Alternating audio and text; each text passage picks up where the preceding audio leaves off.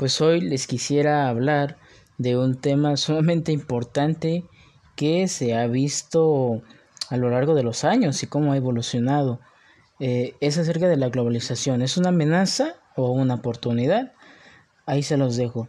El término globalización ha adquirido una fuerte carga emotiva. Algunos consideran que la globalización es un proceso beneficioso, o sea, una clave para el desarrollo económico, para el futuro del país en el mundo. A la vez que inevitable e irreversible, otros la ven con hostilidad, incluso con temor, debido a que consideran que suscita una mayor desigualdad dentro de cada país y entre los distintos países también, amenaza el empleo y las condiciones de vida y obstaculiza el progreso social. En esta hora vamos a analizar de manera general algunos aspectos de la globalización y se procura identificar en qué forma los países pueden aprovechar las ventajas de ese proceso, evaluando al mismo tiempo desde una óptica realista las posibilidades y riesgos que plantea. Como primer punto, ¿qué es la globalización? La globalización económica es un proceso histórico, el resultado de la innovación humana y el progreso tecnológico se refiere a la creciente integración de las economías de todo el mundo, especialmente a través del comercio y los flujos financieros. En algunos casos este, este, término hace alusión al desplazamiento de personas, o sea, a la mano de obra, y la transferencia de conocimientos, la tecnología, a través de las fronteras internacionales. La globalización abarca además aspectos culturales, políticos y ambientales más amplios que no se van a poder analizar en este momento. En su aspecto más básico, la globalización no encierra ningún misterio. El uso de este término se utiliza comúnmente desde los años 80, es decir, desde que los adelantos tecnológicos han facilitado y acelerado, y acelerado las transacciones internacionales, comerciales y financieras. Se refiere a la prolongación más allá de las fronteras nacionales de las mismas fuerzas del mercado que durante siglos han operado a todos los niveles de la actividad económica humana, en los mercados rurales, en las industrias urbanas o los centros financieros. Los mercados promueven la eficiencia por medio de la competencia y la división del trabajo, es decir, la especialización que permite a las personas y a las economías centrarse en lo que mejor saben hacer. Gracias a la globalización es posible beneficiarse de mercados cada vez más vastos en todo el mundo y tener mayor acceso a los flujos de capital y a la tecnología y beneficiarse de importaciones más baratas y mercados de exportación más amplios. Pero los mercados no garantizan necesariamente que la mayor eficiencia beneficiara a todos. Los países deben de estar dispuestos a adoptar las políticas necesarias y, en el caso de los países más pobres, posiblemente necesiten el respaldo de la comunidad internacional para llevar a cabo este crecimiento. Ahora, como punto número 3 tenemos el crecimiento sin precedente y mayor desigualdad. La globalización no es un fenómeno reciente, como muchos dicen, algunos analistas sostienen que la economía mundial estaba tan globalizada hace 100 años como hoy.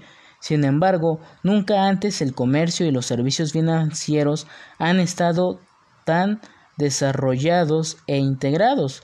El aspecto más sorprendente de este proceso es la integración de los mercados financieros que ha sido posible gracias a las comunicaciones electrónicas modernas, como los celulares, las redes sociales. Gracias a todo esto se ha ido globalizando el mundo, no tanto en la economía, sino en cuestión de comercios pequeños, por así decirlo.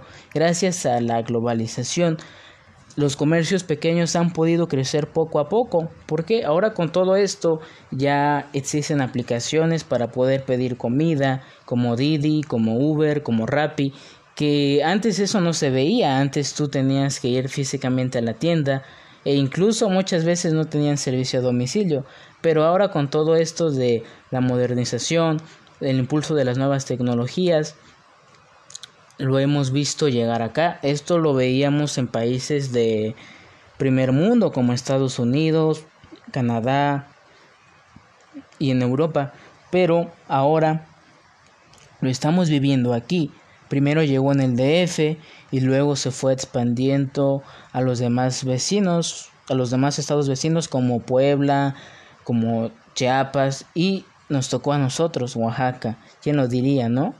Pero esto abarca muchos temas en sí. ¿Por qué? Porque en México casi mayormente la, globalización no se había visto tanto, tanto, tanto, pero a lo largo de los años ya se fue creciendo. Por ejemplo, Monterrey eh, es un estado de aquí de México sumamente rico.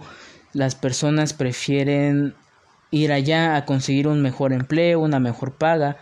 ¿Por qué? Porque, porque vienen de de un estado financiero muy crítico, tal vez tienen problemas financieros las personas y por eso deciden ir para esos estados del norte donde dicen que hay mayor progreso.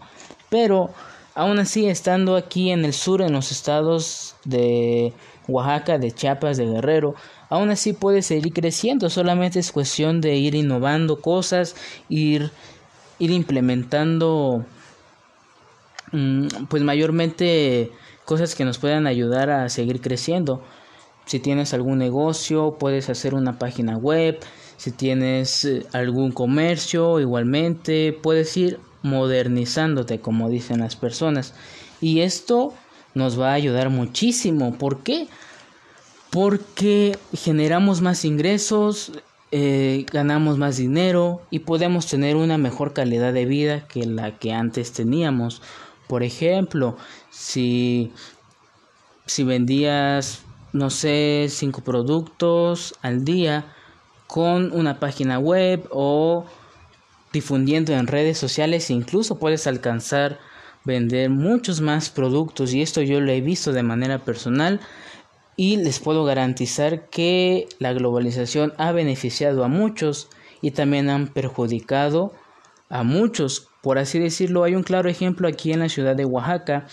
El mercado que está en Jojo estaba prohibiendo la construcción de un centro comercial mero enfrente. ¿Por qué? Porque ellos sabían que al construirse ese centro comercial las personas iban a dejar de ir al mercado, iban a dejar de consumir localmente e iban a esa tienda comercial porque habían más cosas o porque había un mejor precio tal vez, pero aún así, este es un tema difícilmente de discutir, pero como les digo, a muchos los ha beneficiado y a muchos los ha perjudicado. Pero bueno, yo les dejo con todo esto y nos vemos hasta la próxima.